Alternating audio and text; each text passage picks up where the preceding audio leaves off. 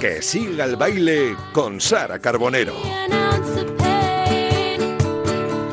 Sara Carbonero, Sara, buenas tardes. Muy buenas tardes, Vicente. Encantado de tenerte aquí de nuevo en T4, que siga el baile. Y hoy vamos a bailar, eh, cuidadito, ¿eh? un baile, no sé si lento o apretado, pero es una protagonista que me hace mucha ilusión que esté aquí con nosotros. hoy. A mí también es una número uno de la vida y del deporte. Es una mujer que, mira, yo no la conocía, vosotros sí, y todos me decíais, es pura energía, puro optimismo. Tiene una mirada súper expresiva, eh, perseverante, luchadora. Bueno, eh, no se equivocaban, no me engañaban. Sandra Sánchez, muy buenas tardes. Buenas tardes, jo, qué bonito, gracias. Muchas gracias. Bueno, y número uno de, como te he dicho, el deporte de la vida, récord Guinness, campeona del mundo de kata y un montón de cosas más. Y aspirante al oro olímpico. Y en estos tiempos de incertidumbre, Sandra, ¿tú cómo llevas esa incertidumbre de si habrá juegos o no? A ver, es duro porque tienes que ver las noticias todos los días, pero yo en mi cabeza pienso que sí va a haber juegos y cada día me levanto y entreno pensando en estar en el tatami el día 5 de agosto intentando hacer mi mejor kata y eso me hace estar siempre con la ilusión y las ganas de, de vivir unos Juegos Olímpicos. Bueno, pero hace dos días eh, leíamos esta noticia en The Times, parecía que se iban a cancelar, después hubo un desmentido. Imagino que la mente eh, te llega hasta donde te llega. No hay ningún día en el que te pueda el, pues eso, el nervio de decir, oye, que es muy complicado, que el panorama está muy complicado. Cuando sale una noticia como esa, Sí. sí que es duro, sí que lo leí y digo, ay, no, no, no, no, no puede ser. Porque, bueno, además el karate vive una situación eh, complicada por si luego estaríamos o no estaríamos eh, en París 24 eh, ante una posible suspensión. Entonces hay, hay muchas interrogantes a- al respecto. Así que enseguida busqué noticias que, que contradijeran eso y me quise aferrar a- al desmentido y, y que sí, que seguía adelante y que sí que había juegos. Esto es importante, Vicente, Sí. puntualizarlo porque, claro, eh, lo acaba de decir Sandra, eh, eh, para París ya no habría karate en principio. Entonces ella está, además podemos decir, sin ningún problema a tu edad, porque estás en una edad maravillosa, 39 años, pero es Sí. verdad que es un poco a lo mejor el ahora o nunca. ¿Es tu sensación a veces? Sí, sí, o sea, 100%. Claro que, que cuando surge todo eso también me planteo, ¿llegaría a París? Porque te lo planteas por decir, joder, sería capaz de, aguantar tres años, pero entiendo también que, que no es una edad la más normal, ¿no? Para estar en el, en el alto rendimiento. No sé si sería capaz o no, eso ya luego habría que plantearlo en el día a día. Por eso supongo que, que me aferro con tanta ilusión a que, a que sí, a que sean este verano y que sean en Tokio. Tú fíjate, eh, Sara, Sandra, desde que ha entrado, lo único que ha hecho ha sido sonreír. Es la sonrisa del deporte español y es una de las cosas que más me gusta de ella. Siempre sonríe y al mal tiempo le pone buena cara. Y su carrera es una carrera de superación, eh. Cuidado, Sandra. Te iba a decir que no Sí, ha sí. sido nada sencilla hasta los 32 o 33 años. De hecho, tú alguna vez lo has definido como no confiaron en ti, no estabas en la selección, no te rendiste, te fuiste a Dubai. Bueno, resúmenos un poco cómo ha sido, ¿no? Esa, porque claro, en cinco años para atrás te ha cambiado un montón la vida, pero hasta hace cinco años te las pelea como una Sí, jabata. hubo muchos momentos, ¿no? Sí. Hubo, yo sí tuve la oportunidad con 18 o 20 años de entrar en el centro de alto rendimiento, eh, que se suponía que era como la primera puerta abierta para entrar en el equipo nacional. Eh, mi madre tuvo un cáncer y, yo volví a casa, aunque no dejé de entrenar. Mi madre luego se recuperó. Y eso me cerró las puertas de, la selección en ese momento. Se consideraba que, había desperdiciado la oportunidad. Qué equivocados. ¿Qué estarán pensando ahora? Aquellas luces. de los pelos. Y yo pues seguía entrenando, seguía compitiendo, seguía consiguiendo medallas en los campeonatos nacionales, pero no llegaba esa oportunidad. Era buena, pero no lo suficiente. Eh, bueno, escuchas todo tipo de, de explicaciones. Eh, incluso luego en 2015, cuando gano mi, mi primer campeonato de España, y se supone que sí, que ahora sí, venga, que me van a llevar al europeo, pues entonces ya surge la edad de, pero es que ahora ya tiene 32 años, es muy mayor, lo mismo si le damos la oportunidad de ir al europeo, vale, pero luego no tiene más futuro para el año siguiente el mundial. O... Entonces mm, se planteaban muchos problemas en cada momento, pero lo único que yo tenía en mi mano era seguir entrenando para convencerles de que, de que sí, de que me dieran esa oportunidad. Y, y llegó y desde entonces pues una bola de nieve. tú eres una mujer que lo que se propone lo consigue, como muestra también esa relación tan bonita, ¿no? Con, con Jesús, con tu marido. que a ver, yo, perdón, yo soy una muy romántica y Vicente también. No, no, somos románticos empedernidos. sí, sí. Se lleva el trabajo a casa. Sí, Es- pero eso no- pasa, eso sí. tampoco fue fácil porque también hemos, sabemos que a él, al- él al principio pues tenía sus dudas y tú le dijiste que no, que yo te voy a demostrar que esto es una cosa de, de larga duración. Sí. A ver, como entrenador yo entiendo esa parte, o sea, los entrenadores eh, te ceden parte de su vida, de su tiempo, mucho más de lo que les corresponde como entrenador. Vemos mucho la vida del deportista, pero no la del entrenador, ¿no? Fines de semana, campeonatos, viajes, dejan a sus familias, eh, momentos de su vida personal para estar con los competidores y el competidor lo mismo mañana te dice que me cambio de gimnasio o que dejo de competir, que ya no me gusta. ¿Y dónde quedan todos esos momentos ¿no? del entrenador? Entonces cuando llego yo le digo, no, que quiero que me entrenes, pero en plan entrenador personal ahí. Dice, uh, ¿dónde vas?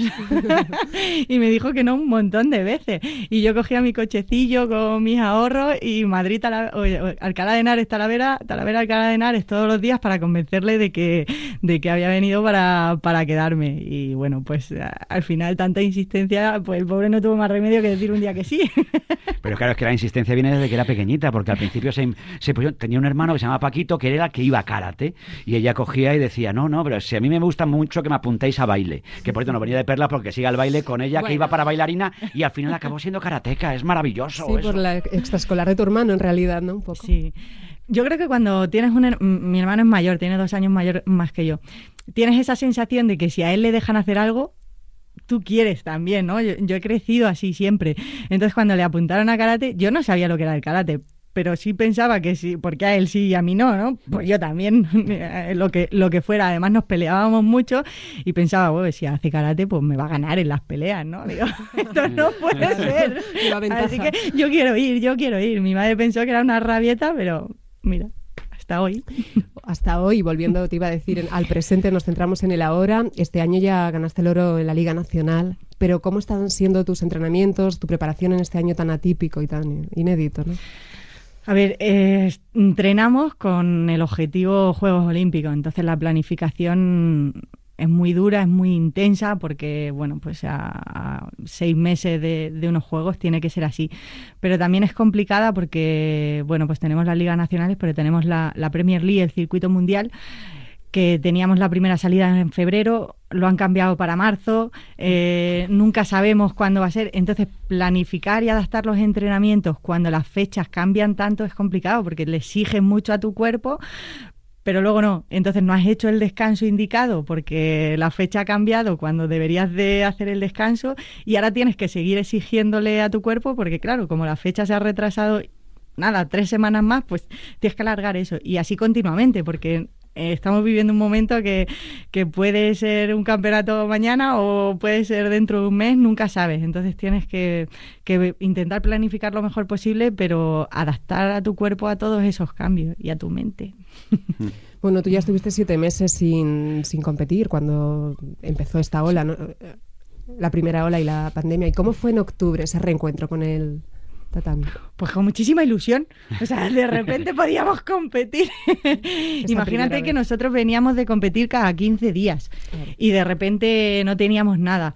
Así que cuando por fin sales al tatami, independientemente que sea una liga nacional, un campeonato del mundo, tú quieres salir al tatami, quieres dar lo mejor de ti. Todos esos siete meses que habíamos entrenado, demostrar que había habido una mejora, que había habido un cambio, que los árbitros valoraran ese, ese trabajo. Entonces, bueno, pues sales al tatami pensando que, que son los juegos y en cada cata pensando que es una eliminatoria y que te lleva a la final de, de un sueño, ¿no? Entonces, no pienso en que si el campeonato es una liga o es un mundial, pienso en que tengo que hacerlo lo mejor posible. ¿Cómo es entrenar con la mascarilla? Porque Ay. yo he visto vídeos en tu sí. Instagram, son durísimos esos entrenamientos y, y cómo es hacerlo Sí. con... Mira, siempre me, me preguntan eh, sobre la competición y, y la competición es lo de menos. En la competición llego, eh, caliento una hora y compito los tres minutos que dura un kata, pues cuatro katas. Y se pasa súper rápido, pero entreno seis horas, siete horas todos los días con la mascarilla. Sí se hace duro.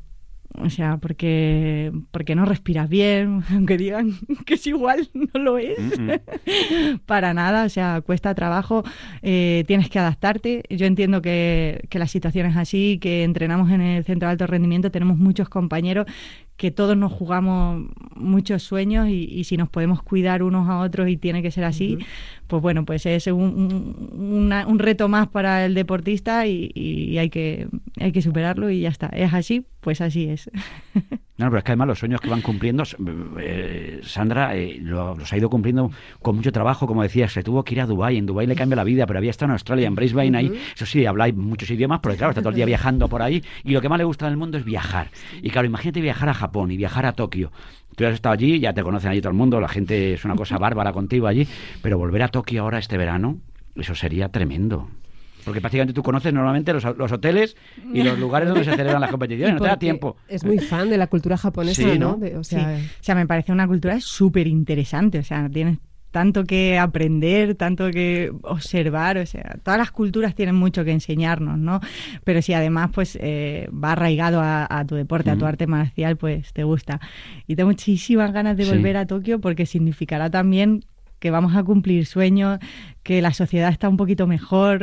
O sea, es que eh, estar allí significará muchas cosas, no solo deportivas. sin- A, a nivel social, a nivel mundial, significará un, un sueño para todos. Y como te dice la gente, porque a esta mujer le gusta mucho lo de la bola de dragón y todas esas cosas, y el Goku, y que un día le cruzamos en antena con Goku y fue precioso, fue un momentazo precioso.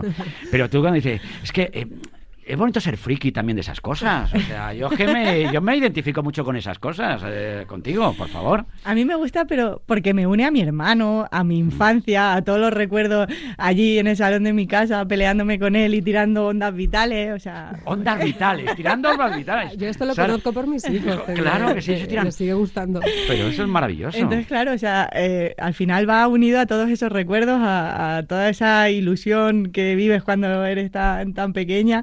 Y, y ahora, pues llevo las bolas de dragón en la mochila. No como suerte, creo que la suerte se gana todos los días eh, en el entrenamiento, pero sí como algo que me genera energía positiva, que me une a mi hermano, que sé que mi hermano está en el otro lado del mundo, ahí viendo la tele y diciendo, ahí está su hermanita que empezó a hacer karate por mí. ¿Y tienes algún Daruma en casa? No, tengo más de uno. Esto para que, esto lo estábamos hablando, son estos muñecos Sí. que, ¿no? que solo tienen un ojo. Tienen los dos ojos y, Y tú uno le pintas, pintar, le sí. pintas uno y te pones un propósito. Nunca un deseo, porque un deseo significa algo que esperas que se cumple, que se cumpla sin tú hacer nada. Un propósito depende de ti, de tu trabajo, y que tenga un ojo pintado y el otro no, te recuerda que tienes que luchar y que tienes que, que trabajar para, para cumplir ese propósito. Y para pintar el otro. el y otro cuando ojo. se cumple y lo consigue, Qué bonito. Pinta. Ella es muy de pintar. También pinta camisetas. ¿Eh? sí. ¿Eh? Solo sé yo. Eso que, que- ¿Cuál es la última que has pintado? Sí. Sí, me gusta mucho, no sé, es una manera también de expresar tu mundo interior, ¿no? Y me gusta pintar camisetas. Ahora que tengo menos tiempo siempre intento sacar algún hueco, le pinto a, a, mi, a mis sobrinos pues lo que me piden, que me piden una de Goku, ahí la tienen. Oye, también te estás muy volcada en la formación de los más pequeños. ¿Cómo crees que les está afectando a ellos esta situación? ¿Cómo ves el futuro de los más pequeños en el deporte? Yo creo que, que los peques eh, tienen muchísimo que enseñarnos. O sea, creo que ah, se adaptan tanto a las situaciones nuevas y de una manera mm, tan como una plastilina, ¿no? Capaces de, adaptarse mucho mejor que nosotros. Yo cuando, cuando hablo con todos los mini karatecas, eh, entrenando en sus casas, entrenando online, les da igual el salón de su casa que la terracita, que en su habitación, siempre encuentran la manera y lo viven tal cual, o sea, con muchísima naturalidad. Que ahora tenemos entrenamiento online, pues mira, pues a lo mejor les da la oportunidad de haber entrenado con mucha gente que en sus dojos no tenían Mm. esa posibilidad. Entonces lo ven siempre como algo positivo y casi aprenden más de ellos de lo que tú les puedes transmitir. Un arte marcial que eh, lo del karate, claro, ella hace una disciplina en la que solo se enfrenta con talent, eh, digamos que el árbitro, que es el que tiene que mirar sus gestos, que es un puro arte, ¿no? Con el kata, pero tú has tenido, claro, tú, yo te veo cuando haces esos gestos, digo, si coge a uno le deja fino, ¿eh? Cuidado con... ¿Tú te has pegado alguna vez? Eso no te lo he preguntado yo nunca. ¿Te has pegado alguna vez?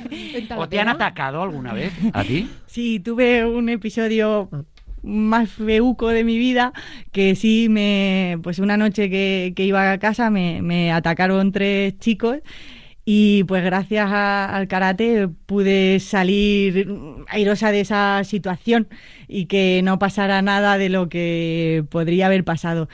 Y recuerdo además pensar que todas esas repeticiones que hacemos día a día en en clase y, y que seguimos repitiendo un millón de veces el mismo puñetazo, la misma patada y, y no le encuentras sentido, y ese día que te tienes que defender y, y no tienes tiempo de pensar, sale, ¿no? Sale el- ese algo de dentro, eso que llevas repitiendo día a día y supuso el, el poder salir de esa situación y, y que no pasara nada más. A ellos les pasó más que a ti.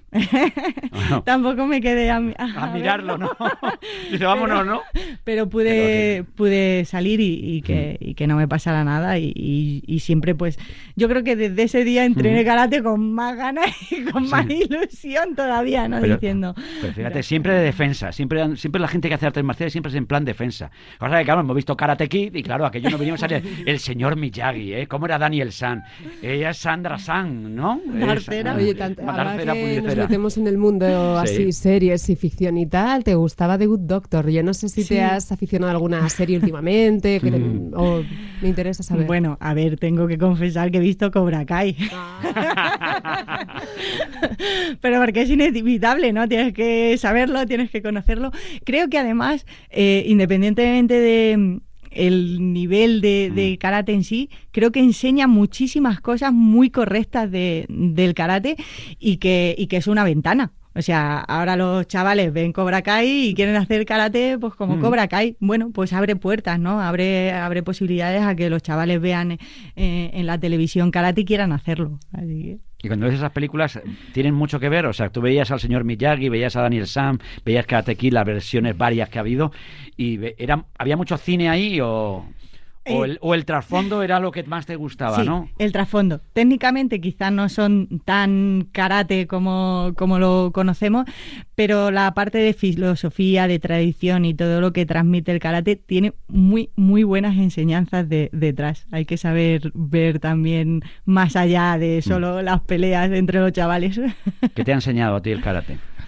Pues mira, pues, a, a ser como soy, a, luchar constantemente por tratar de mejorar como persona, o sea, no solo como, como karateca, a, a que si quiero algo tengo que trabajar diariamente por, por conseguirlo, a, a no rendirme nunca, a que los sueños son bonitos, pero hay que, hay que ir cada día al tatami a, a- buscar y- y tratar de conseguir esos sueños.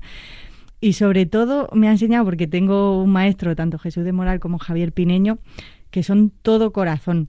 O sea, todos los que les pida van a estar ahí. Y entonces, tener un maestro que te transmita esos valores, esa empatía por la gente, ese eh, darle todo lo que tienes a, a todos tus compañeros, lo que te hace es que a través del ejemplo quieras ser mejor persona, porque tú ves en ellos ese reflejo que de algo que quieres llegar a ser de mayor.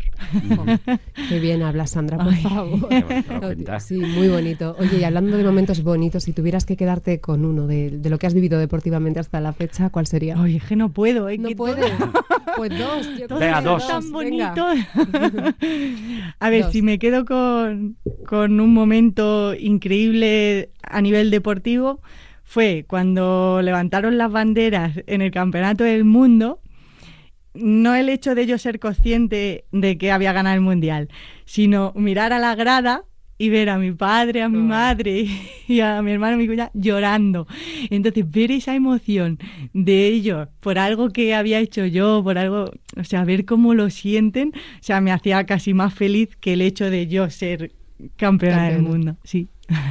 Fíjate, es que cuando ella dice a la gente, oye, voy a competir en tal sitio, a mí no me grabéis, que yo luego eso lo voy a ver en la tele. Gra- graba, graba, graba la grada, graba que a mi padre que está riendo. Sí, sí, sí, Esas sí. cosas, ¿no? Sí, sí, me he puesto el mundial a cámara lenta un montón de veces en el momento en el que se levantaron la bandera y enfocaron a la grada. Yo quería ver la reacción, como mi cuñada empujó a mi madre, como mi hermano empezó a cantar, porque luego se lo digo, mira cómo estaba feliz por mí, Paquito.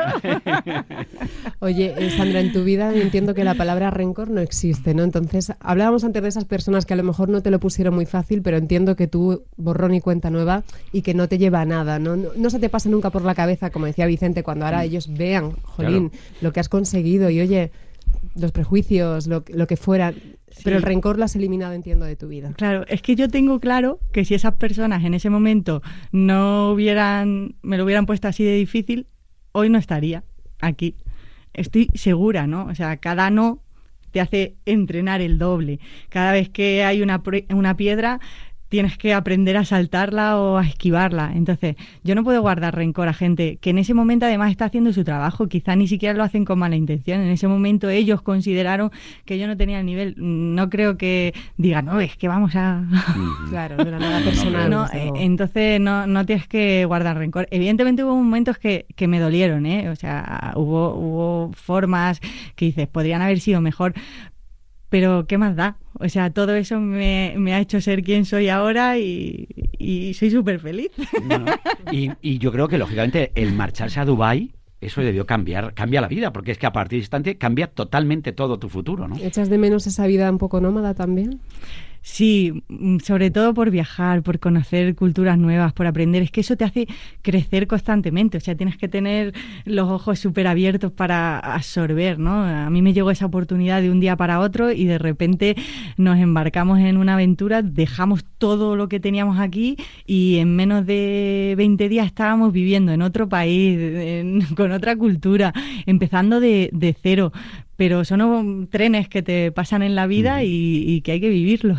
Y las mujeres en Dubái también, lógicamente, yo creo que fuiste un ejemplo, un ejemplo para muchas de ellas, ¿no? Porque, claro, es Sí. diferente las culturas, la Sí. forma de afrontar la vida, no tiene nada que ver. Sí, evidentemente tienes que tratar de, de que haya situaciones que mejoren, pero no puedes cambiar un país entero de la noche a la Mm. mañana, ¿no? O sea, en, en el pabellón donde yo entrenaba había un cartel de lado a lado del pabellón que ponía todos los deportes de hombre son bienvenidos. pues ya podemos irnos. Sin rodeos. Sin rodeos. Sí, sí.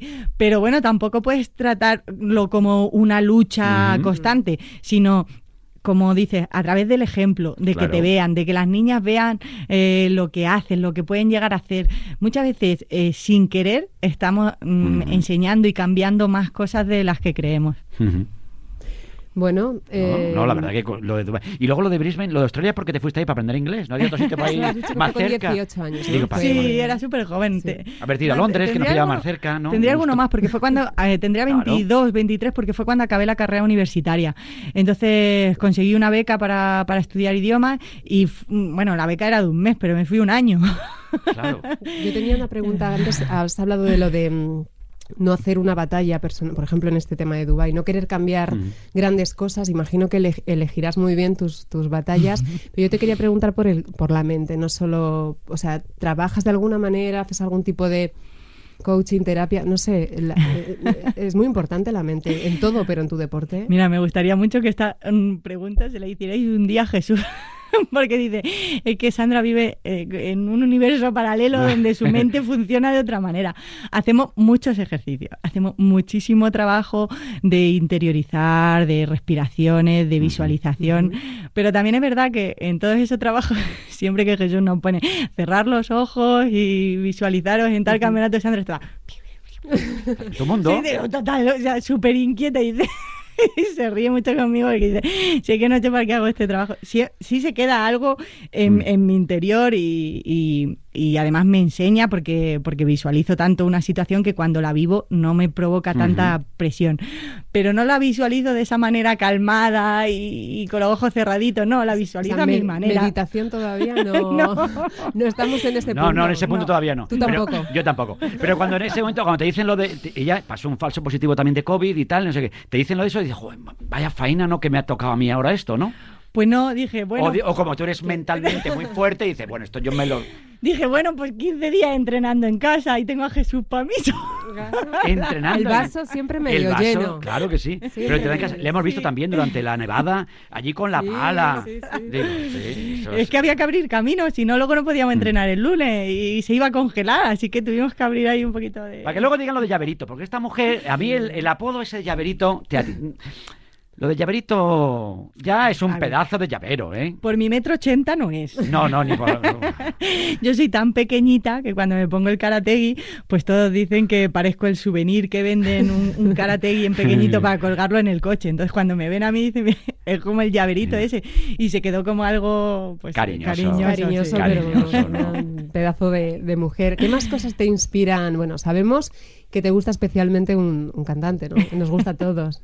Antonio, Bueno. nuestro Antonio Antonio Orozco. Orozco. ¿Cómo es Antonio Orozco? Ponle un poquito de fondo ahí, porque siempre nos motiva y no, nos levanta un poquito la moral. Es un señor encantador, ¿eh? Qué bonita es esta. Esta es Sí. la última que ha sacado entre sobras y sobras me faltas.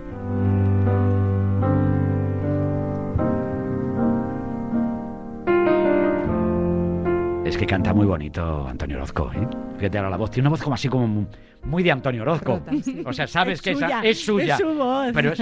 Pues mira. franela, de pijama feo y calcetín por fuera, de sofá con ducha fría y traicionera, con masaje crema, una copita y velas. No faltó una mentira Pues también te inspira mucho Antonio Orozco, ¿no? Es que la música ¿Cómo gritabas aquel día? Que le pusimos en suerte, ¿eh? me parece muy fuerte. Digo, vale, estoy hablando con él. Y además que él también es un gran, gran admirador tuyo. Es un Le gustan mucho los deportes de, arte- de, de- de artes marciales. Es que la música despierta algo que solo despierta la música. O sea, te despierta unos sentimientos y, y yo cuando hago kata y le explico a los niños, les digo, un kata es como, como una canción. Si, si la letra estuviera en chino, y, y quisieras transmitir, no sabrías, porque no entiendes la letra, lo que quiere decir, lo que quieres transmitir. Entonces tienes que entender el kata, tienes que entender sus movimientos, lo que significa cada agarre, cada golpe, ¿no? Para que cuando salgas y hagas ese kata, cantes esa canción, se la transmitas a la gente y seas capaz de, de- de- de ponerle la, la carne de gallina, ¿no? Pues eso es la música y para mí también esos son los katas. Por favor. Oye, yo no quiero que te marches sin contarnos brevemente aquella anécdota del árbol de Kioto, Sí. del agujero por el que había que pasar, que estuviste tres horas en la cola. Sí. Allí hay un, un árbol, el tronco Sí. de un árbol, con un agujero muy pequeño, Muy, muy pequeño. que dicen que si lo pasas, pues eh, es el árbol de la felicidad, de, de la buena suerte, de- aunque haya que trabajar y, y entrenar, pero bueno, un poco de buena suerte nunca viene mal. y bueno, pues yo pensaba que, que tenía que pasarlo y, y ya que habíamos ido a Japón quería ir. Y el primer año que, que fuimos, bueno, había una cola tremenda y se puso a llover, pero a diluviar. Y cerraron y no pude. Y buah, pues todo el año diciendo a Jesús que teníamos que volver, que por favor me llevara al árbol otra vez. Japón, ni más ni menos, ¿no? Aquí al ladito. Ahí al lado. Y al año siguiente volvimos a ir a Japón y tuvimos que ir hasta allí solo para pasar por el árbol. Y cuando conseguí pasar, que además eso, pasan los niños normalmente porque es muy pequeño, yo digo, esto lo tengo que pasar yo, sea como sea, total, para eso tiene que servir ser un Claro. llaverito. Que y conseguí pasar, digo, ¡buah! De esta ya me hago campeona del mundo. y lo conseguí. Y ahora toca ser campeona olímpica si Dios quiere. Ojalá puedas volver a Tokio. Es que me y, lleve otra vez al árbol. y que te lleve otra vez al árbol. Nosotros se lo decimos. Y que le pintemos otro ojo al Al Daruma. Maruma. Hay tantas cosas, tantos, Bueno. tantos sueños y tan... Y solo te queda confiar, ¿verdad? O sea, ir día a día. Y como trabajar todos, cada día, como trabajar. si, como si fuera a ver, lógicamente, como que va a haber unos juegos, ese es el Sí. objetivo, el sueño que tenemos todos, ¿no? De verte allí ganar esa, esa medalla de oro. Y luego ya Dios dirá que vas en, en París, pero sí, que porque no. yo creo, perdona, que si esos Sí. juegos se, se dan, Sí. Es imposible prácticamente que tú no estés en la final. O sea, el oro... Que, lle- que lleva desde es el imposible. 2015 Por eso. subida a un escenario. Es récord Guinness, 35 torneos seguidos ganándolo. Esa mujer, que, que tenemos al lado una récord Guinness, que todos los días tenemos una récord Guinness aquí. Y además creo que eso no entraba en tus planes Claro. jamás de los decir récord Guinness, ¿no? Lo veías como algo... Es que no, no te lo planteas. O sea, lo conoces, toda la vida hemos claro. visto el libro, pero no te planteas que puedas llegar a tener un récord. Me llegó tan de sorpresa que me hizo mucha 35, ilusión. 35 medallas seguidas. ¿eh? Consecutivas. ganándolo- consecutivas. sí. Más de 70 en... en toda su carrera, casi. Sí. Bueno, Y a por más. Y, a por más. Y, si- y si te dijeran una cosa muy loca, mm, te cambio todas las medallas por algo, ¿por qué? Por nada, ¿no? Hombre, sí, por algo de mi familia sí lo cambiaría. Mm. Todas. Las medallas que las va repartiendo entre la familia. Tita, dame una medalla y la guarda y, y se las da. Hombre, claro. Pues si es que las medallas son algo material. O sea, al final no, no es Sí. nada más. Tien- Tienen la importancia de, de- de la que tú le quieras dar. Y para mí es llegar a ese campeonato, tratar de hacerlo bien, conseguirlo. Y vale, ya la he ganado, pero ahora la medalla, si la disfruta mi sobrino teniéndola en su habitación, mi madre que la pone en el salón, pues para ellos. Claro o que sea, sí. ¿Qué para te dicen que- tus tres sobrinos, los hijos Claro. de Paquito? Porque claro, debe- debe- deben estar orgullosos. Me encanta, tita. me encanta porque tita, presumen un montón de, de su tita, siempre me cantan lo de la tita Sandra mola un montón, la tita Sandra mola mogollón. y yo me vengo arribísima y cuando puedo escaparme algún día, ir al cole a, a recogerlo, pues él siempre me dice, tita, saca bola, para enseñárselo a los niños del cole. Saca bola, me ha encantado. me ha A ti encantado. mejor que no te, te lo Saca, digan. saca bola, bueno, dejémoslo que no. Bueno, Sara, nos tenemos que Jolín. despedir, que ha sido, ha sido precioso. Ha sido ¿eh? muy bonito. Sí, Sí. tienes un lema. Vamos a despedirnos Sí. con una frase que dice Sandra, que es no te canses de intentarlo y convertirás lo imposible en una realidad, ¿no? Uno de ellos. Exactamente, así que a todo el mundo que no se canse de intentarlo porque los imposibles también, también llegan si, si luchas por ellos. Sara Sánchez, muchísimas gracias por estar en Radio Marca, en que siga el baile aquí con Sara Carbonero. Sois una inspiración las dos. Muchísimas gracias por estar una tarde más aquí con nosotros. Muchísimas gracias y gracias Sara que me ha hecho mucha ilusión estar No, aquí contigo. Un placer, de verdad. Muy feliz de haberte conocido. Eres una mujer muy inspiradora, de verdad. Ay, ay. Para llevarte a la casa. Ya, llévate a la casa, efectivamente. ¿eh? llaverito.